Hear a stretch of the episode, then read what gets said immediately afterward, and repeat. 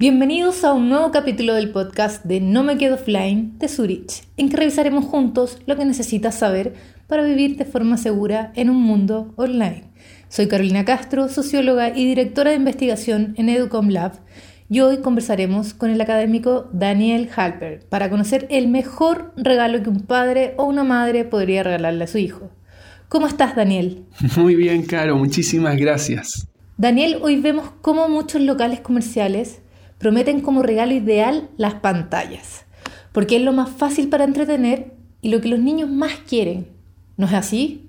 Sí, así es, efectivamente, las pantallas en general y los teléfonos en particular son el regalo ideal por muchas razones. La primera es que los niños las aman, son capaces de entretenerse por horas frente a una pantalla y efectivamente hacen las jornadas más fáciles para los padres al mantenerlos entretenidos mucho tiempo. Es decir, es un match perfecto porque además son baratas en comparación con otros regalos. Un juego bueno de salón o una bicicleta o cualquier otro regalo tiene un valor mucho más alto al compararse las horas de uso que permiten las tecnologías.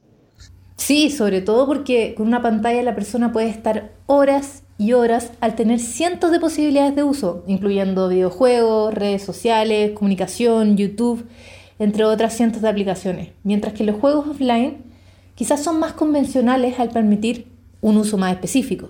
Sí, por eso te, comentaba, creo yo que es el regalo preferido y uno lo ve eh, con la cantidad, ¿no es verdad?, de promoción y de ofertas que salen. Daniel, ahí pensando en eso, ¿cuál crees tú que debería ser un buen regalo hoy para un niño?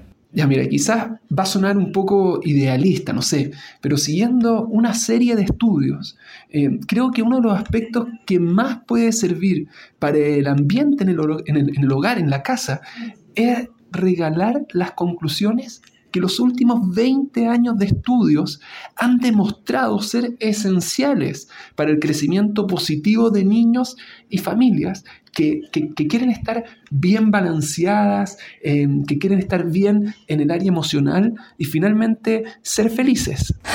Impresionante ese regalo, o sea, nunca me hubiera imaginado que padres pudieran regalarle a sus hijos los últimos años de estudio para optar a alcanzar una mayor felicidad en el hogar. Sí, creo, creo que en ese sentido tienes toda la razón eh, y, es un regalo que te podría decir como eh, muy poco convencional. Pero ¿cuáles son los aspectos que podrían regalarse? Lo digo como para tener una idea más concreta de lo que mencionas.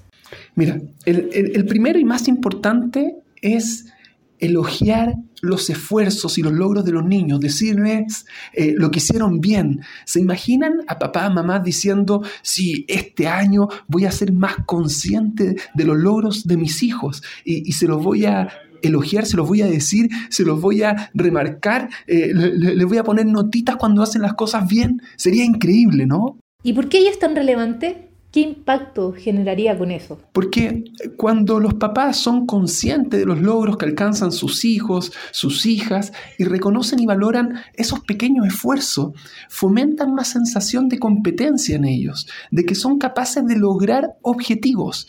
Y eso cuando se les dice de esa forma y se les da a entender así, les da una mayor satisfacción con sus acciones. Y eso los niños eh, tienen un beneficio muy potente, porque le entregan seguridad y también confianza familiar. Sobre todo funciona muy bien esto cuando hacen, estas típicas en inglés se dice eh, charts, pero son como, eh, como cuando están los días eh, y se les dice como las cosas que hicieron bien en, los días, que es lunes, martes, que sé miércoles, jueves, y se van poniendo los logros y se les va remarcando. Eso es muy potente. Pero no es muy fácil lograrlo, ¿no? No, no, por supuesto, nada de lo que hablamos acá es fácil. Siempre va a ser mucho más complejo que comprar un celular, pero el impacto de estos ejercicios es lo mejor para el bienestar de nuestros niños. Y el segundo aspecto es generar un ambiente de apoyo en el hogar. ¿Y cómo se hace esto? ¿Cómo generamos un ambiente y sensación de apoyo desde el propio hogar? Mira, para generar un ambiente de apoyo, eh, se debe generar un ambiente seguro, donde los niños se sientan bien, cómodos, eh, diciendo, expresando, eh, compartiendo sus sentimientos con su familia. Y para ello es muy importante que los papás, las mamás hagan un esfuerzo por no juzgar lo que ven en sus hijos. Cuando los niños se sienten juzgados, reaccionan casi de forma inmediata eh, negativamente. Y en ese sentido es fundamental, de verdad es muy importante darles el beneficio de la duda. El tercer elemento que es promover el pensamiento positivo. Sería impresionante también si los papás decidieran regalarle este año a sus hijos habilidades para que desarrollen una mentalidad positiva y así los puedan ayudar a enfocarse en sus fortalezas en vez de sus debilidades. Sería lindo, ¿no? Que los papás les, dijeran las cosas buenas y no solamente que los retaran por las cosas negativas que hacen. Entiendo. Daniel, me parece muy interesante esto que mencionas, pero a la vez algo difícil de imaginar. ¿Podrías ejemplificarnos más o dar más contexto de cómo en la práctica podemos promover y desarrollar un pensamiento positivo? Sí, obvio. Mira, hay varios consejos que entregan los expertos y que me parece que podrían servir muchísimo. Lo primero es estimular la gratitud, eh, decirles a ellos la importancia que tiene de agradecer, eh, de decir gracias, de que se den cuenta, por así decirlo, las bendiciones que tienen en su vida.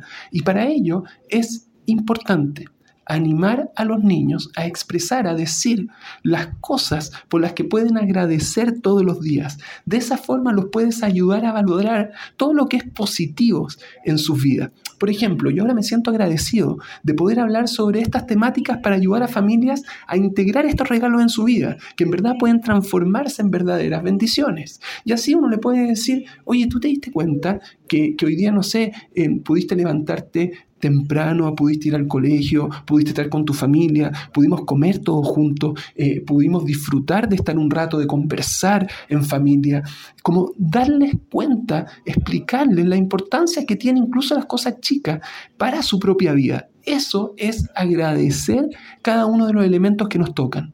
¿Y qué otros aspectos indican los estudios que pueden ayudar a generar mayor felicidad y seguridad en el hogar? Otro regalo lindo que podríamos hacer como papás, mamás, es, ojalá, por favor, evitar compararlos con los demás. Y en vez de eso, podríamos plantearnos celebrar sus diferencias individuales, lo que ellos hacen, en vez de decir, ¿por qué no lo estás haciendo de esta u de otra forma como el otro? ¿Y ahí tienes alguna idea para aterrizar este último punto? Me parecería súper interesante además si pudieras vincularlo al mundo de las redes sociales y las pantallas que tanto nos preocupan hoy en día.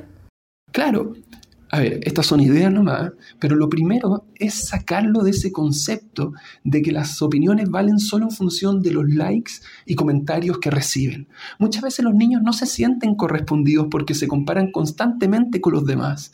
Eso se ve todo el tiempo en redes sociales, ¿no? Donde creen que solamente las personas importantes, los influenciadores, son porque son así, porque tienen muchos likes, me gustas, comentarios. Por eso yo les digo que un regalo muy lindo puede ser que los padres se propongan escuchar con atención lo que tienen que decir y valorar sus opiniones. ¿Por qué? Porque esto va a ayudar a los niños a sentirse importantes y respetados y que no necesariamente tienen que ser como los demás o ser los más populares para sentir que valen. Está buenísimo ese concepto porque así no necesitan ir a tener likes para sentir que su opinión cuenta. Pero ¿qué se puede hacer para disminuir esta constante necesidad de comparación que genera las redes?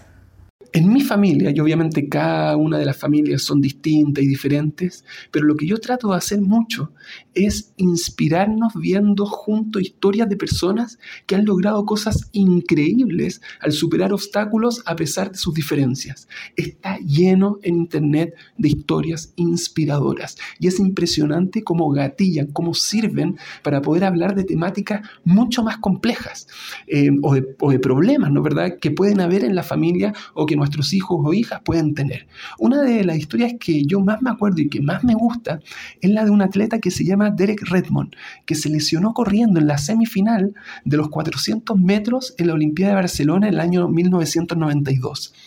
Al ver esto, los jueces intentaron, cuando vieron que estaba lesionado y no podía seguir como corriendo, avanzar, trataron que se retirara de la pista. Pero justo ahí, imagínate, bajó su papá y le dijo que se, ya, que se retirara, que no tenía por qué sufrir.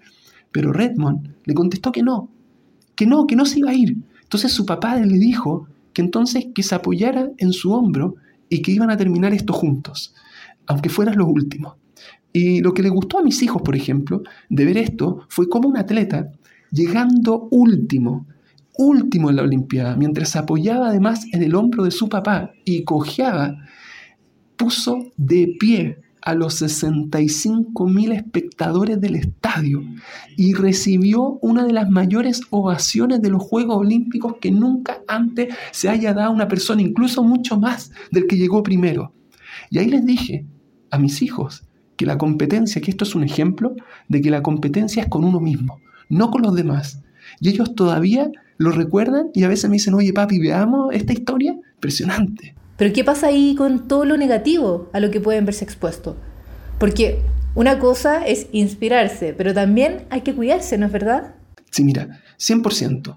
Un regalo lindo también podría ser limitar la exposición a contenido negativo, y ello implica tener controles parentales que regulen la información a la que están expuestos para reducir también el impacto negativo que reciben. Buenísimo, muy buen programa. Muchas gracias Daniel y a cada uno y una de ustedes por habernos sintonizado en este mes del niño. Y espero que nos veamos en un próximo capítulo para conocer más ideas sobre educación digital. Los invito a revisar www.zurich.cl para revisar nuestro contenido. ¡Nos vemos!